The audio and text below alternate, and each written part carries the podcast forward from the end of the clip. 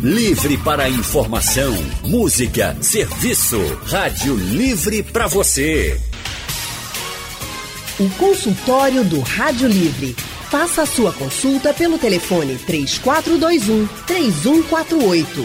Na internet www.radiojornal.com.br.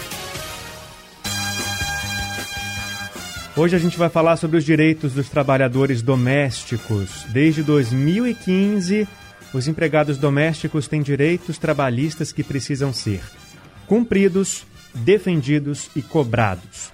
Garantir seguro-desemprego, 13º salário, cumprimento de jornada de trabalho mínima e o pagamento de horas extras quando elas acontecerem. Tudo isso é dever dos empregadores. Trabalhadores eh, domésticos foram muito prejudicados pela pandemia, assim como todos os outros setores, né? Cerca de 1 milhão e 500 mil profissionais de carteira assinada perderam o emprego durante a pandemia, segundo o IBGE. E quando esses profissionais de carteira assinada não recebem os direitos que são e devem ser garantidos, o que, que pode acontecer? Onde cobrar? Como cobrar? E principalmente para cobrar é preciso conhecer as leis. Vamos fazer um pouco sobre isso hoje aqui no consultório do Rádio Livre, que recebe a advogada, economista, pós-graduada em Direito e Processo do Trabalho, secretária-geral da Comissão de Direito do Trabalho da Ordem dos Advogados do Brasil em Pernambuco, Renata Vale. Bem-vinda ao Rádio Livre. Obrigada, boa tarde a todos. E também com a gente hoje a diretora-geral do Sindicato das Domésticas de Pernambuco, Ana Maria Borges. Ana Maria, muito bem-vinda ao Rádio Livre. Boa tarde. Boa tarde. Meu nome é Ana Maria Borges. Oi, Ana Maria. Seja muito bem-vinda ao Rádio Livre. A gente vai, antes de começar a nossa conversa, convidar os ouvintes para participarem também aqui com a gente, com dúvidas, com as perguntas. Podem mandar pelo painel interativo no site da Rádio Jornal. Também dá para participar pelo WhatsApp no 991478520. Ou, se você preferir, pode ligar para cá e conversar ao vivo, diretamente com as nossas convidadas de hoje. Vou, vou, vou começar conversando com a Ana Maria Borges, te perguntando, Ana Maria, o, o que, que significou, né? Foi um marco até recentemente, né, 2015, quer dizer, faz muito pouco tempo que os direitos foram garantidos e que a profissão foi regulamentada. O que, que isso representou para vocês na época e por que, que é importante todo dia 27 de abril a gente lembrar dessa conquista? A desempregada nunca teve esse direito, né? De ser relembrada como empregada. Sempre desprezadas. Uhum. As patroas sempre tratava empregada como empregada, né? Uhum. E como é que era isso, assim? Dá um exemplo pra gente, um que você se sinta à vontade de falar, de compartilhar com a gente aqui. Eu trabalhei numa casa que era como se fosse parente, mas não era como elas não consideravam as filhas dela. Uhum. Né? Ela, ela tratava com diferença, né? É, como uma pessoa assim, chegava um, um, um amigo, de dizia, diz assim que tu é uma empregada. Uhum. E como é que era a questão dos direitos? Vocês recebiam o não, dinheiro? eu não tinha salário, não tinha. Eu, eu ganhava uns trocados por semana. O que dava para pagar? Reais. Uhum. Não. E como é que era, assim, viver com esse dinheiro e nessas condições? Tinha que juntar, né? Uhum. Para sobreviver, comprar roupa. Uhum. E aí, desde que a, essa lei ela começou a valer, a vida do trabalhador doméstico, então, melhorou. Por quê? Melhorou porque é direito garantido dela, né? Uhum. É, trabalhar com carteira assinada, que muitas nem trabalham com carteira assinada. E eu trabalhei também em outra casa que eu ganhava 300 reais. Por mês? Por mês. Uhum. E, e todas as coisas que destruía na casa, ela fazia eu pagar. Independentemente se tinha, tivesse sido um acidente na hora de fazer uma limpeza ou se É. outra pessoa quebrasse, era tudo na sua conta. Isso. Porque ela tinha uma filha autista. Aí a menina pegou o celular dela, botou no cantinho da cama e foi embora para casa da mãe. Uhum. Quando chegou lá, eu esqueci a torneira aberta, que né, era no prédio, e ela, a mãe dela tinha, a avó tinha o costume de botar um pires no banheiro para tapar o ralo. Hum. Ah, o que foi que aconteceu? Na- no final de semana eu ia para casa. Eu esqueci, era poço. Aí tinha hora para fechar a água. Uhum. Aí de duas horas, de 12 até duas horas tinha água. De 8 até nove, de 7 até 9 horas tinha água. Aí eu fui esqueci o chuveiro aberto. E aí ficou, ficou tudo cheio d'água. Aí quando aconteceu, aí aconteceu o quê? Quando chegou água, inundou o prédio. Deus é tão maravilhoso que não deixou queimar o elevador. E aí ela descontou tudo em cima de você depois. Aí os móveis dela, ela saiu descontando todo mês. Que já, era aglomerado, né? Uhum. já naqueles 300 reais que era um pouquinho, né? Pelo trabalho que a senhora É, que fazia. era pouco e eu dormia na casa da mãe dela. Ana, a gente vai conversar um pouquinho agora com a Renata, porque o, o seu relato ele traz para a gente uma noção do que acontecia é, em casas, de, em lares brasileiros antes da regulamentação do trabalho dos trabalhadores domésticos, né? Mas eu, eu, infelizmente, preciso dizer que ainda é possível que isso aconteça em alguns lares brasileiros. Então, eh, Renata, o que que esse marco do, da regulamen- regulamentação do trabalho doméstico representa na vida dessas pessoas, como a Ana Maria, que passavam por situações humilhantes dentro da casa dos patrões e que agora eh, têm eh, direitos e têm ferramentas para cobrar esses direitos? Veja bem, na verdade, alguns direitos até já existiam antes mesmo da lei complementar, conhecida como PEC das domésticas, chegar.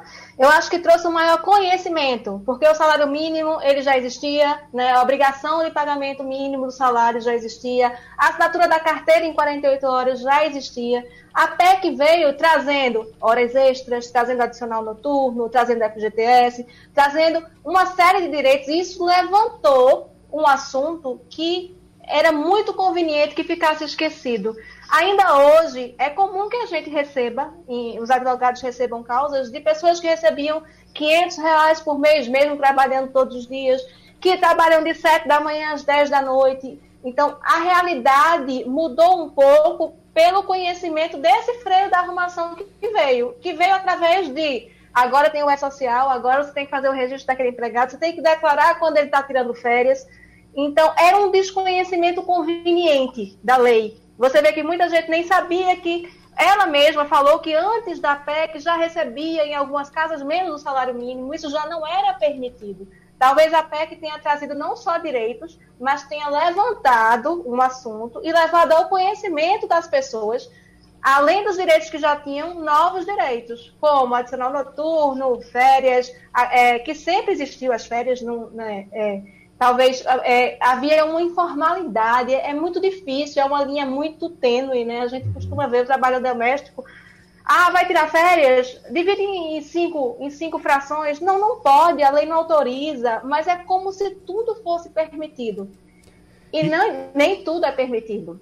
É importante também se observar que essa lei trouxe a obrigatoriedade do registro de ponto. E é a obrigação do patrão ter o ponto. Se for para a justiça sem ponto, quem tem que comprovar que aquela pessoa não fazia hora extra é o próprio patrão. Então, a lei veio é, trazendo é, mais direitos, sim, porque a jornada semanal não pode ser extrapolada, a jornada diária não pode ser extrapolada. Mas muitos desses direitos já existiam, mas convenientemente ficavam esquecidos. É, eu me lembro muito que é, a minha funcionária está comigo já, acho que há uns quase 20 anos, E quando saiu a PEC, ela fez, agora eu vou para casa, na... ela trabalha de segunda a sexta, logo depois do almoço. Ela perguntou, então vou para casa na quinta? Eu disse, por que na quinta? Ela, porque tá todo mundo achando ótimo, vai trabalhar menos. Eu disse, veja, vocês já estavam na jornada inferior às 44 horas. Essa lei, ela disse, para que se viu essa lei? Eu disse, porque nem todo mundo respeitava aquela, aquela limitação diária. E essa limitação não é por acaso, é o corpo da gente, né? Essa, é, quando a gente faz hora extra, o corpo fica mais cansado, tem a saúde da pessoa também que está envolvida ali, a jornada daquela pessoa que passava antigamente 15 dias para ir em casa, isso não existe. Né? A pessoa tem direito ao seu descanso semanal remunerado, é a saúde mental, é o convívio com a família, é o descanso do corpo. Mas eu acho que é isso. Eu acho que a divulgação da PEC com novos direitos fez com que as pessoas também atentassem para direitos que já existiam e eram convenientemente esquecidos. A gente vai é, falar sobre mais sobre cada um desses direitos ao longo do consultório de hoje, mas antes eu queria adiantar uma questão que é, acredito que seja um, uma barreira para tantos trabalhadores domésticos que passam por problemas, mas não conseguem é, denunciar quando há irregularidades por causa do medo. Né? Hoje, gente, tra qualquer trabalhador pode acionar o Ministério Público do Trabalho para fazer denúncia sobre qualquer tipo de irregularidade. Quando o trabalhador está vinculado a uma empresa, ele pode ir lá e fazer uma denúncia é, em sigilo. Anônima. E o nome dele não vai ser dito à empresa que recebeu a denúncia. Mas, no caso do trabalhador, do trabalhador doméstico, ele é muitas vezes o único trabalhador daquela casa. E aí ele tem medo de fazer a denúncia, porque, obviamente, o patrão vai saber que foi ele. Então, o que, que tem sido feito nesse sentido para ajudar trabalhadores e trabalhadoras domésticas que passam por essa situação, Renata? Olha, é realmente muito difícil. Né? Geralmente a reclamação vem, ela nasce com o término do contrato. Enquanto está no trabalho, é muito difícil a gente ver uma denúncia, até pelo medo de perder o emprego. Uhum. Infelizmente, é, geralmente a demanda nasce depois que o vínculo acaba, né? Quando a pessoa não tem mais medo. Até porque, principalmente hoje em dia, com pandemia e com a dificuldade de emprego, as pessoas vão botar na balança, eu vou denunciar, mas e se eu ficar desempregada? É? é muito difícil. A fiscalização do vínculo doméstico é muito difícil. É, é um desafio para as autoridades. Ana Maria, a senhora pode contar para a gente alguma história recente, sem falar os nomes de quem é, contou essa história para a senhora, se houve casos de descumprimento das regras trabalhistas aí no Sindicato das Domésticas? Tem várias é, domésticas contando que às vezes as patroas agridem, uhum. Né? Agressão física, é, verbal. É, verbal.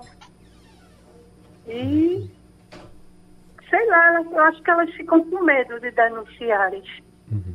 O sindicato tem algum trabalho para ajudar a, a, a, a, evitar essas situações? Eu acho que no momento ainda não, mas uhum. elas precisam, né? Tem, é. Certo, Ana Maria. Tá vendo, gente? Ainda hoje, ainda que a gente fale sempre sobre essas regras, essas leis que protegem o trabalho doméstico, as situações ainda são é, recorrentes. Hoje estamos conversando sobre os direitos dos trabalhadores domésticos. Junto com a gente aqui no consultório para ajudar a gente a entender um pouco sobre todo esse universo estão a secretária-geral da Comissão de Direitos do Trabalho da OAB Pernambuco, Renata Vale, e a diretora-geral do Sindicato das Domésticas de Pernambuco, Ana Maria Borges. Você, ouvinte, é nosso convidado, pode mandar sua pergunta pelo painel interativo, pelo WhatsApp no 991478520 ou pode ligar para cá para participar ao vivo, como fez o Fred de Boa Viagem. Boa tarde, Fred. Boa tarde. A minha dúvida é que eu tenho quatro imóveis e eu tenho uma empregada doméstica que eu assinei a carteira dela minha dúvida, eu gostaria de saber se cada dia da semana ela pode limpar um apartamento. Obrigado, Fred, pela sua participação. Vamos ouvir a, a resposta da Renata. Olha, eu não vejo nenhum problema desde que seja para o mesmo empregador, né? Se é um empregador onde não há nenhuma atividade comercial, é uma pessoa física, é uma família, eu não vejo nenhum problema.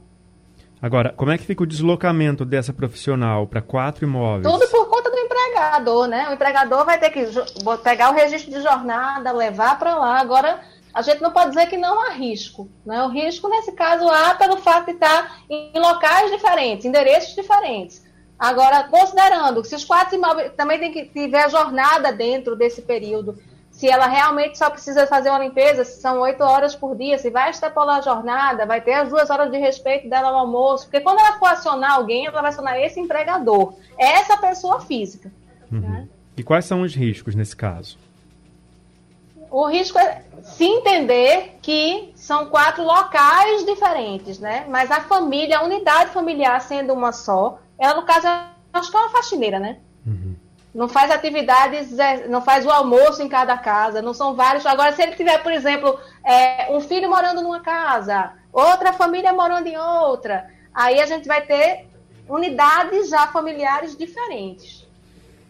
Certo, Renata. Deixa eu conversar um pouco mais com a Ana Maria, porque eu queria perguntar, Ana Maria, hoje, qual é o maior desafio das domésticas aqui de Pernambuco no que diz respeito às regras né, que devem ser cumpridas? É atraso de salário?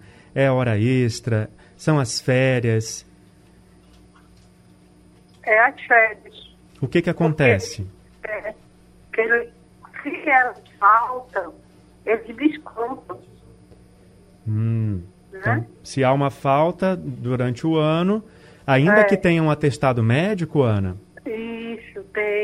Tem. Tem hum. muitas que tem. Pronto, ligou uma hoje que já vai vir quinta-feira explicar porque ela pediu um atestado médico, que ela está doente. Aí a, a, a pessoa, eu acho que demitiu ela e ela disse que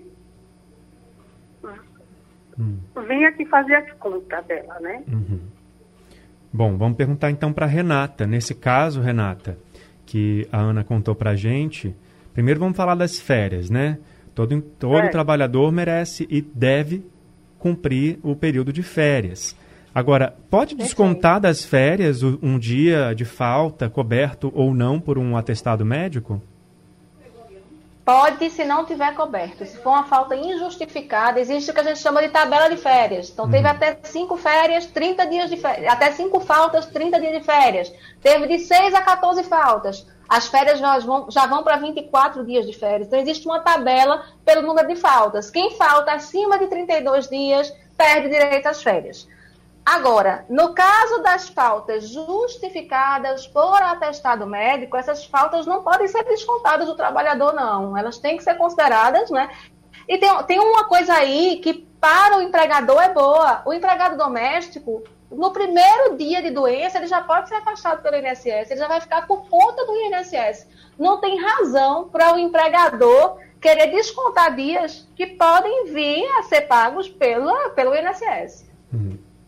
Bom, e no caso da história que a Ana contou, da trabalhadora que foi demitida depois de pedir para ficar em casa porque estava doente? Se ela está de atestado médico, ela não pode ser demitida, né? Do mesmo jeito que quando a gente entra apto, a gente tem que sair apto. Se ela está doente, está de atestado médico, o contrato dela de trabalho está suspenso.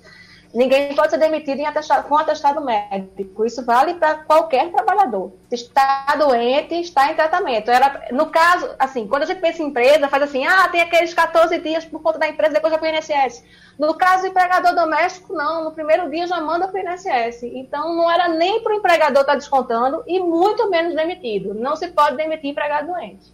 O Iraquitã do Engenho do Meio pergunta como devemos fazer para contratar uma diarista. Renata até duas vezes na semana. Entrou na terceira vez por semana, já tem o vínculo, certo? E aí a diarista já tem autonomia, né? Ela não, você não pode dizer, eu quero você de sete da manhã às sete da noite. É, você terminou o dia, pague a ela, peça o recibo. É importante que se tenha um recibo desses diários, uhum. porque até para depois não ir buscar um vínculo na justiça. E aí a obrigação é do patrão de dizer, não, ela era uma diarista, era, então cadê o recibo dela? É, é cadê é, o, existe algum contrato? O problema maior desse tipo de vínculo é a informalidade, né? Tudo de boca. O, res, o recibo simples mesmo resolve? Recibo simples, recibo simples, diária de dia tal, recebe. O diarista, ele não tem aquele dia certo, ah, essa semana eu vou na terça-feira, essa semana eu não posso na terça, não. Não, não, eu vou na quarta. A partir do momento que eu tenho uma pessoa segunda, quarta e sexta que tem que chegar de sete da manhã, eu deixei de ter uma diarista, né? Eu tenho uma funcionária. Ana, o trabalho da diarista, como é que ele tem sido aí no sindicato? Tem muita reclamação? Muita. Sobre o que, por exemplo? O horário, né? Hum. Estabelecem um horário, né? Doméstica. Como, assim, as condições em que sentido, Ana? Conta pra gente, por favor. É, horário de trabalho, aí fica. É, elas querem um horário e a patroa quer outro, né? Hum. Porque, às vezes, a diarista, né, Ana, me corrija é. se eu estiver errado, ela tem uma casa que, onde ela tem a carteira assinada e Isso. pode fazer o trabalho de diarista por fora também, né? É. E aí fica complicado quando o horário do patrão não é flexível. E no caso da diarista já aprendemos, não dá para cobrar esse, essa rigidez no horário quando não há o vínculo empregatício. A gente está conversando hoje aqui no consultório do Rádio Livre sobre o direito das trabalhadoras e dos trabalhadores domésticos. E junto com a gente estão a Ana Maria, que é presidente do Sindicato das Trabalhadoras Domésticas de Pernambuco, e também a advogada, que é, é, é na verdade, a secretária-geral da Comissão de Direito do Trabalho da OAB Pernambuco, advogada, economista, pós-graduada em Direito e Processo do Trabalho, Renata Vale. É, conversamos sobre alguns direitos já é, no consultório de hoje em relação a férias, horas extras. É, tem uma, uma dúvida que chegou pelo WhatsApp que a, a ouvinte disse que tem uma amiga que está com suspeita de Covid e a patroa mandou ela fazer o teste. Aí o médico deu 10 dias para ela, mas a patroa mandou ela voltar. Renata, o que, que ela deve fazer nesse, nesse, nessa situação? Olha, o recomendado sempre é obedecer à questão médica, até porque a gente está vivendo aí uma questão é, é mundial, né? Ela está colocando em risco várias pessoas quando se desloca ao trabalho, só está suspeita de Covid. O recomendado é que se siga a orientação médica. E ela, a trabalhadora não pode ser punida por isso, né? Não deve, ela está atestado médico, então as, falta, as faltas dela são justificadas. Uhum. Além disso, gente, a, a patroa está colocando a vida dela e de tantas outras pessoas aí em risco, né? Ana, no caso da pandemia, é. a senhora recebeu, ficou sabendo de outras situações parecidas com essa? Muitas que tinha que trabalhar no, na pandemia, né? Uhum. Os patrões obrigaram a trabalhar mesmo naquele momento em que todo mundo precisava ficar em casa, né? No começo é. da pandemia. E muitos perderam emprego, né? Uhum. Porque tem filhos para cuidar, né? Pois é, e não tinha escola para deixar a criança, né? É, não tinha escola. E existe um caso, existe um caso que todo mundo já ouviu falar, que é o caso do menino Miguel, que daqui a pouco faz um ano, né? A mãe dele trabalhava na casa da patroa aqui no Recife, na, no caso de Santa Rita.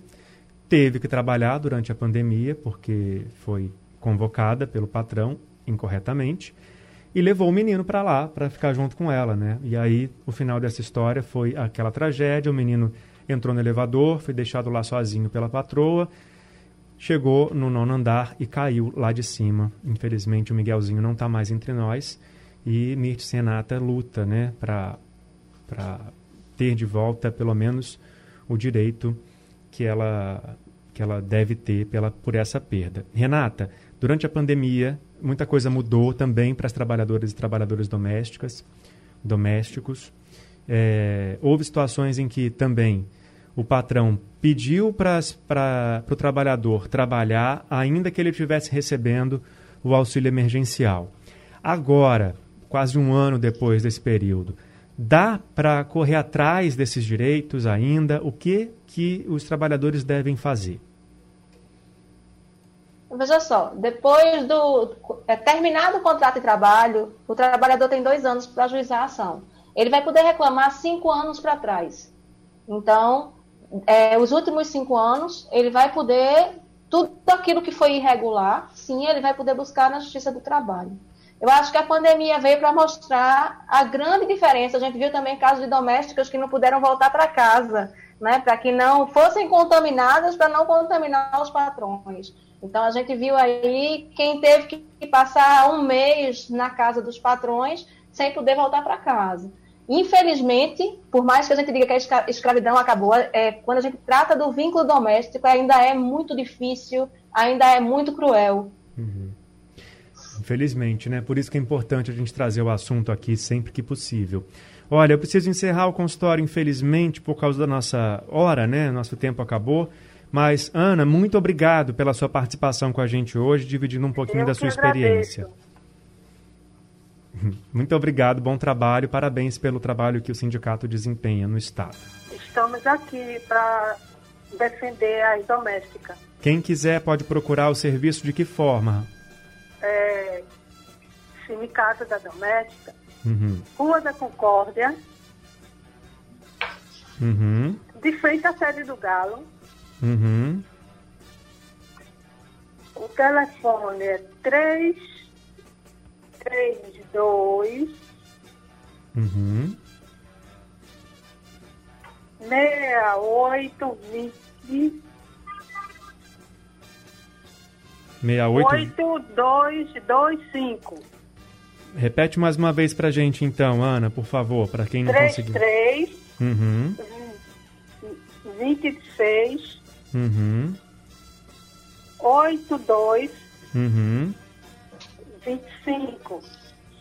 Tá joia, Funcionamos Ana. de 8 até 1 hora da tarde. De 8 horas da manhã até 1 hora da tarde funciona é, o sindicato. Segunda, terças e quinta. Às segundas, terças e quintas. Obrigado mais uma vez, Ana, pela sua participação aqui com a gente. Renata, Eu obrigado também pela sua participação, Eu pelo, pelos esclarecimentos. Obrigada. Daqui a pouco, o consultório do Rádio Livre está disponível no site da Rádio Jornal e também nos aplicativos de podcast. Além disso, ele é reprisado aqui na programação da Rádio Jornal durante a madrugada. E o Rádio Livre volta amanhã com mais informação e prestação de serviço aqui na Rádio Jornal. A produção de Gabriela Bento, a direção de jornalismo de Mônica Carvalho, trabalhos técnicos de Edilson Lima e Big Alves, no apoio Valmelo e no site da Rádio Jornal Isis Lima. Sugestão ou comentário sobre o programa que você acaba de ouvir, envie para o e-mail ouvinte@radiojornal.com.br ou para o endereço Rua do Lima 250, Santo Amaro, Recife, Pernambuco.